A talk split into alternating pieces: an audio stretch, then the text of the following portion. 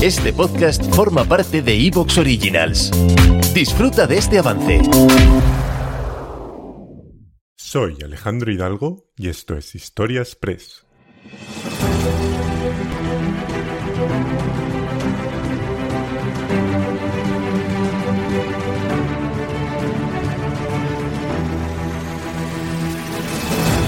Bienvenidos a un nuevo episodio de Historia Express. Si tuviéramos que señalar a uno de los genios más destacados en la historia de la música, sin duda uno de ellos sería el maestro Mozart,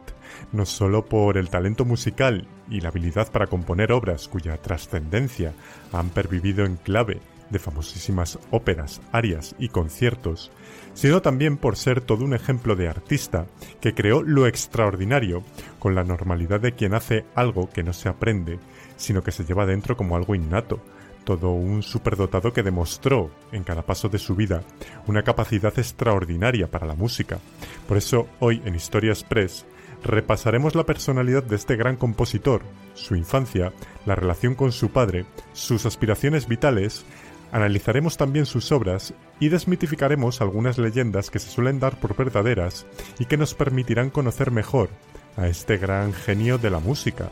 Así que vamos a indagar en la biografía del gran Mozart. Comenzamos Historia Express.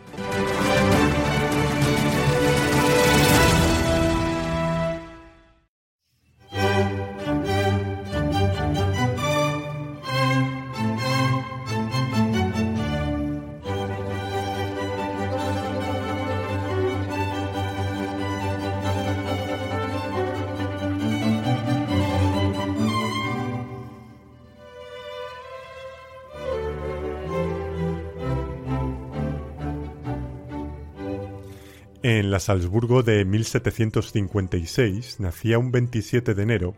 Johannes Christostomos Wolfgangus Gottlieb Mozart, séptimo y último hijo del matrimonio formado por Leopold y Anna-Marie Mozart, quienes habían perdido ya a cinco vástagos anteriores que no habían superado apenas unas semanas de vida, excepto una niña que por aquel entonces ya contaba con cinco años llamada Marianne, apodada Nanel, un saldo de descendientes devastador en una familia burguesada como la de los Mozart,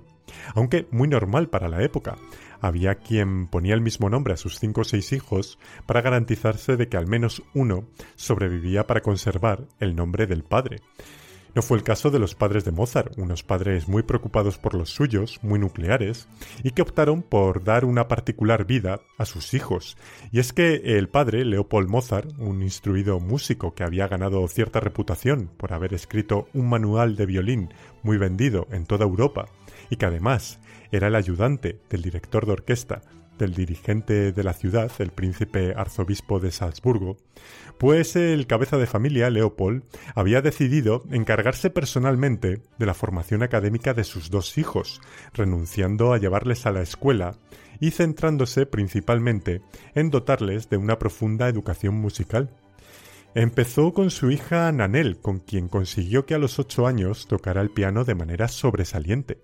Sin embargo, el pequeño Wolfgang, cuyo nombre significa el que camina entre lobos, cuando contaba con tan solo tres años, revoloteaba por la habitación donde su padre enseñaba a su hermana, y se interesó por el clavincémbalo y por el libro de partituras con el que se ejercitaban, por lo que empezó a tocar, y en pocas semanas el niño Mozart dominaba el instrumento y sus partituras.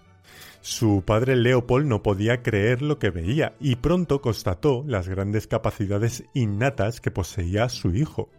A los cuatro años era capaz de escuchar a un violinista de la orquesta del padre e identificar el tono de afinación con el que había ajustado el violín. A los cinco años compuso ya algunas piezas para clave,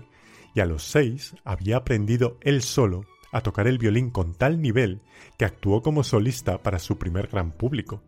se decía que Wolfgang había aprendido el lenguaje musical antes que el de las palabras, por lo que su padre Leopold Mozart no lo dudó más y decidió sacar partido de sus dos hijos,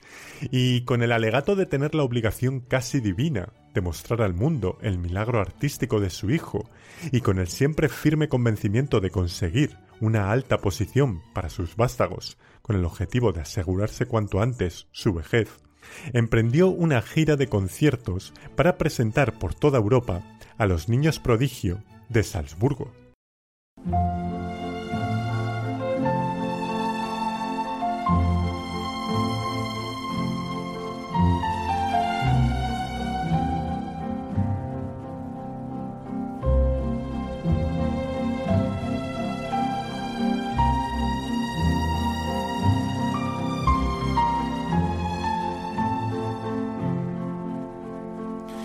La familia Mozart al completo partió de su Salzburgo natal para iniciar su primer viaje.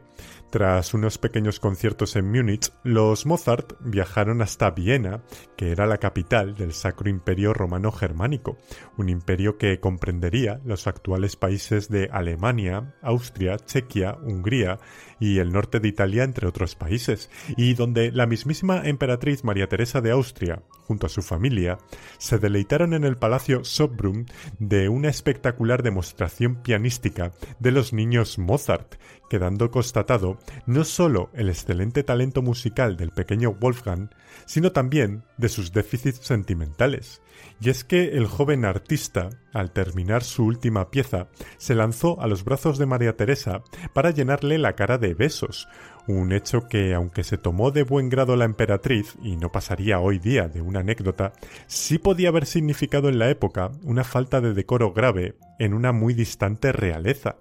al igual que las insistentes preguntas del niño Mozart a toda la familia real de si le querían, de si le daban cariño, o cuando el pequeño genio resbaló delante de las dos hijas de la emperatriz y ocurrió que mientras una de las archiduquesas permaneció indiferente, la otra, María Antonieta, la futura reina de Francia y unos meses mayor que Mozart,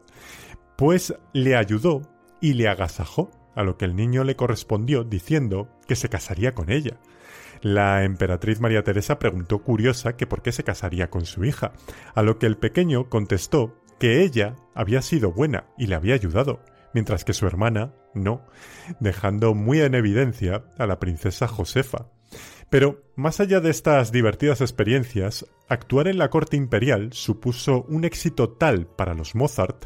que todos los mandatarios y nobles de Europa se interesaron por el prodigioso Wolfgang, empezando a tocar en veladas musicales, en mansiones y salones burgueses, donde su padre Leopold siempre le presentaba con un año menos en ciudades como Frankfurt, Colonia, Bruselas o ante la corte real francesa en el Palacio de Versalles, donde el niño Mozart deleitó a todos con sus dotes musicales y donde volvió a romper el protocolo para que el rey Luis XV le diera cariñitos mientras que la reina le servía la comida en la boca.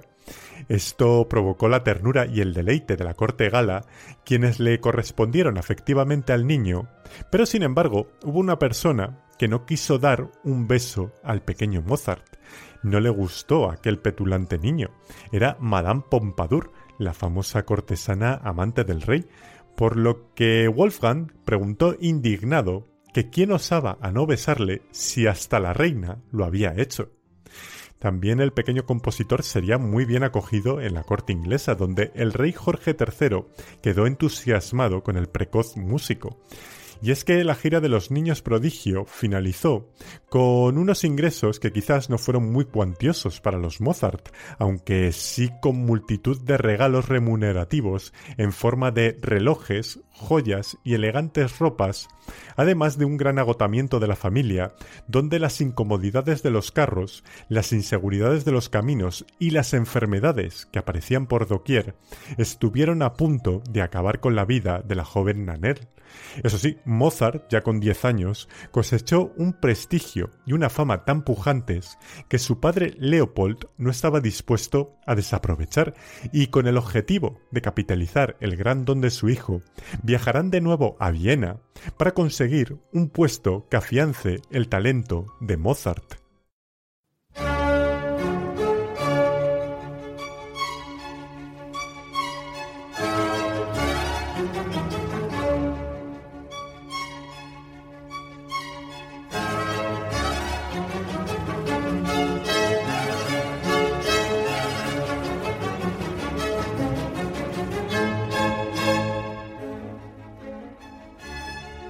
La familia Mozart volvió a la capital con un propósito muy concreto, conseguir un reconocimiento que permitiera a Wolfgang una posición estable como músico en la corte vienesa.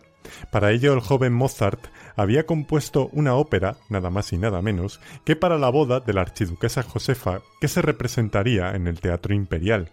En principio todo iba bien hasta que los Mozart se toparon con la otra cara de la fama. Compositores, músicos, ayudantes y cantantes no pudieron negar la envidia hacia tanto talento y pusieron excusas de todo tipo para no hacer progresar una obra cuya dirección, en definitiva, no dejaba de recaer en un niño, una cuestión esta que irritó y mucho entre los profesionales de la música.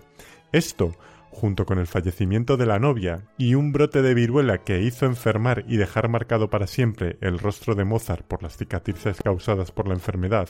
hicieron que el proyecto de los Mozart se desvaneciera. Leopold, resentido por el fracaso, decidió que si el talento de su hijo no era valorado en su tierra, saldrían a buscarlo al extranjero, a otro gran país de la música y que todavía no conociera las aptitudes de Mozart. Ese país, por descubrir, era Italia.